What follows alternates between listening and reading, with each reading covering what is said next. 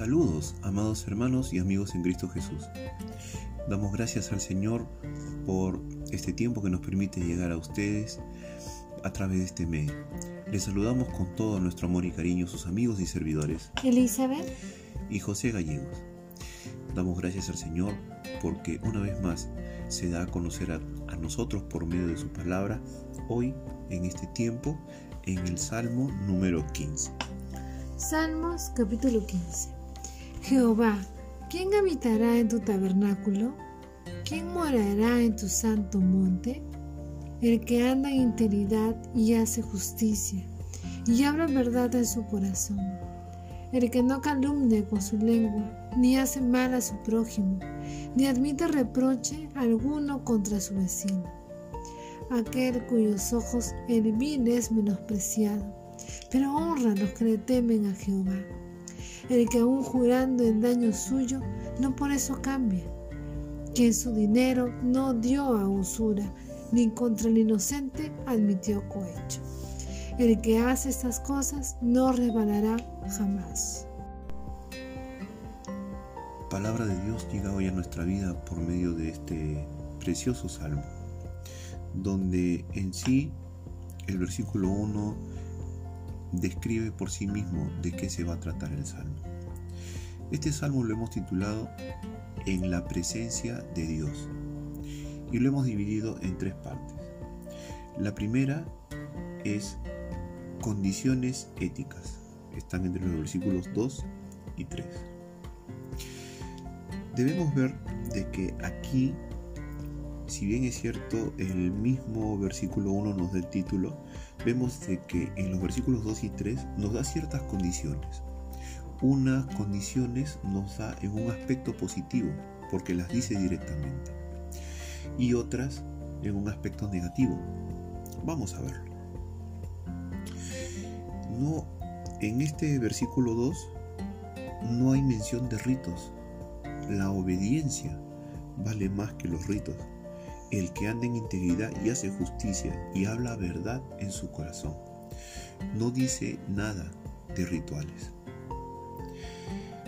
Dios quiere que nuestra vida sea íntegra y sincera. Andar en integridad nos habla de eso. Andar en integridad nos habla acerca del el proceder de cada uno de nosotros. Dios quiere que nuestra vida sea íntegra y sincera. Nos nos dice que hacer justicia, eso también habla del hogar exterior de cada uno. El que hace justicia da lo correcto, ayuda a los necesitados y no usa a otros para su propio provecho. Todos tomamos decisiones que afectan a la sociedad. Así, todos somos responsables por la justicia. Y acá también nos refiere a el que habla verdad en su corazón. Amados amigos y hermanos, la vida interior también debe ser sana, sincera y honesta. No podemos ocultar, no podemos decir que eh, darnos una imagen de que sí somos sinceros, pero en el fondo de nuestro corazón no lo somos. Y en el aspecto negativo que nos habla el versículo 3, acá dice que el que no calumnia con su lengua, ¿saben? La Biblia hace hincapié en la seriedad y lo pecaminoso que es el chisme. La calumnia con su lengua es el chisme. No saben cuánto mal hace hablar mal de otra persona, mucho más si se trata de un hermano o una autoridad de la iglesia. Dicen también que ni hace mal ni hace mal a su prójimo. Esto tiene que ver mucho con el decálogo, los diez mandamientos.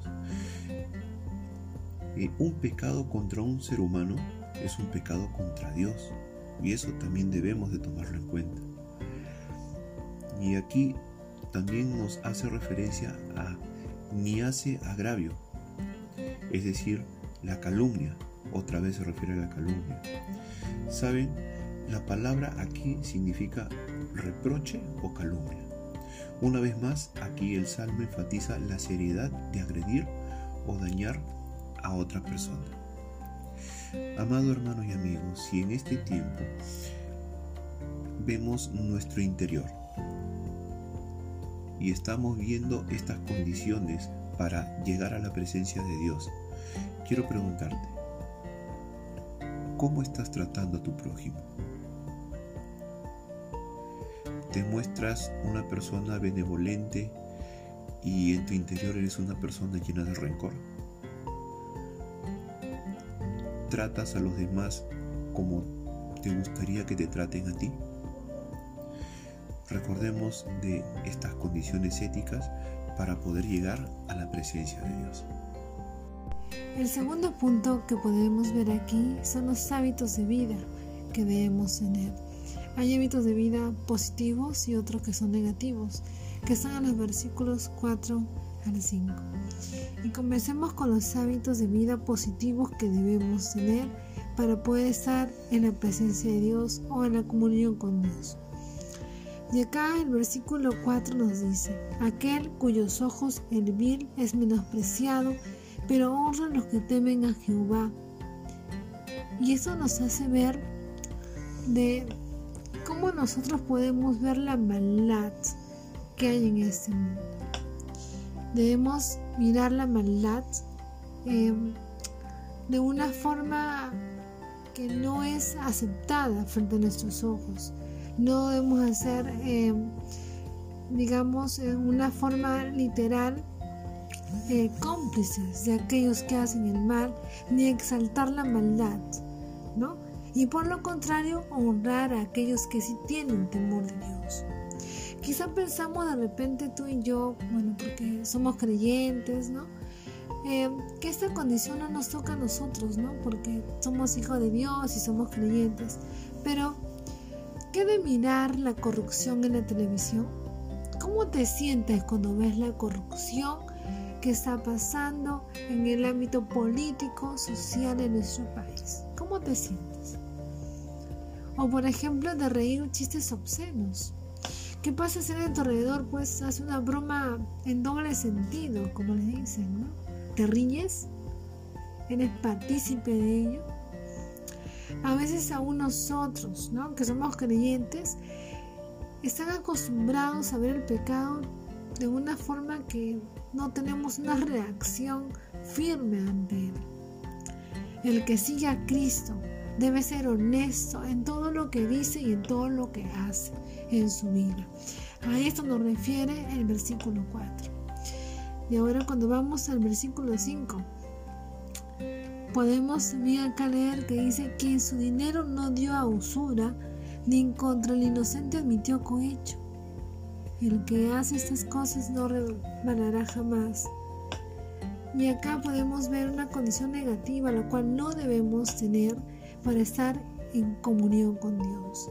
Y es no prestar dinero de una forma para poder aprovecharnos de aquel que no tiene.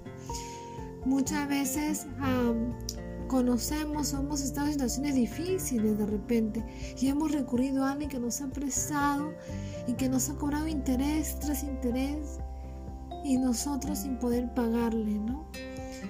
Si tú y yo hemos sufrido eso alguna vez, podemos entender lo duro que es cuando se abusa de esos intereses. Y esto es lo que tú y yo tenemos que tener como hijos de Dios. No debemos tratar de esa forma a los demás si podemos tener, por la gracia de Dios, dinero, eh, bienes o posesiones, y con ellos podemos ayudarle a aquel que necesita de buena hora. Pero no podemos aprovecharnos de esa persona, sabiendo que no va a tener la forma de cómo pagarnos. En todo caso, mejor démosle el dinero, regalémosle eh, porque total ese dinero o esa posesión que tú y yo tenemos no es nuestra. Recordemos que somos administradores solamente de lo que Dios nos da. Y acá también podemos ver en este versículo que dice acá que ni contra el inocente admitió cohecho. Hay que tener mucho cuidado con eh, aceptar soborno de repente en contra de aquellos que, que están unidos a la corrupción o de repente poder caer en el tema de poder este, hacerle daño a alguien que es inocente, ¿no?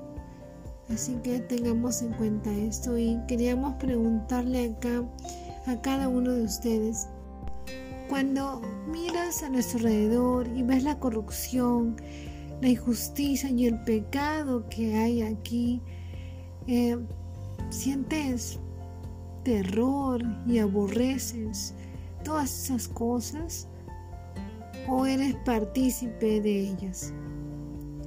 Y la otra pregunta que queríamos hacerte es, cuando tú ves a alguien que necesita, algún amigo o hermano que está pasando necesidad, ¿tú le ayudas esperando algo a cambio?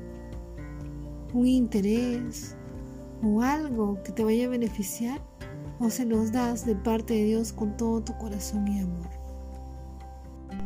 Y el tercero y último es la forma más maravillosa como se cierra este salmo. Es en la última línea, en la parte B del versículo 5, donde dice que, saben hermanos, el que hace estas cosas no resbalará jamás. Todo el que cumple todo lo que hemos visto anteriormente no resbalará jamás y como consecuencia podrá estar delante de la presencia de Dios. ¿Saben? Esto nos hace una reflexión a ti y a mí. Dios es santo y pide la santidad de quienes le oran. No podemos estar con un pie en el mundo y un pie en la iglesia. No podemos estar con pensamientos del mundo, acciones del mundo y conservamos nuestra identidad en la iglesia. La palabra de Dios dice de que no podemos ser, que bien nos vale ser o fríos o calientes, porque si somos tibios, el Señor nos vomitará de su boca. ¿Saben? Hay un extremo en esto, que es tomar la adoración y la oración con una actitud demasiado liviana. Eso nos lleva a, a cometer este tipo de errores.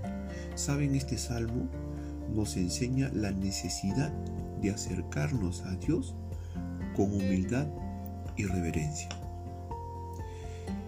Yo te pregunto, ¿hace cuánto tiempo que no hablas con Dios directamente? Donde te sientas con Él y tienes una conversación real. Una conversación donde tú le hablas y esperas a que Él te responda. Y de esto ¿lo hacemos realmente con humildad y reverencia? Entonces, podemos concluir que para tener una comunión con Dios debemos ser obedientes, en el primer término, a su palabra. Ser sinceros, solidarios con nuestro prójimo. Y todo esto nos hará caminar en integridad ante Dios y ante los hombres. Y ahora queremos hacer un llamado a ti, querido amigo, que aún no has entregado tu vida al Señor. Es momento de arrepentirnos de nuestros pecados para poder estar delante de la presencia de Dios. Este salmo es propicio para poder explorarnos, hacer una, una introspección y poder definir si es que estamos realmente aptos para estar delante de la presencia de Dios. Arrepiéntete, entrégale tu vida al Señor y búscalo de todo corazón. Le damos gracias al Señor por ese tiempo de poder haber compartido la meditación de su palabra el día de hoy y les queremos invitar a que nos puedan seguir escuchando a través de Spotify y nos pueden encontrar como José y Elizabeth Gallegos y desearles de que si ha sido de bendición esta meditación, lo puedan compartir con otros que también necesitan escuchar de la palabra de Dios. Así que nos vemos hasta una próxima oportunidad. Dios, les bendiga.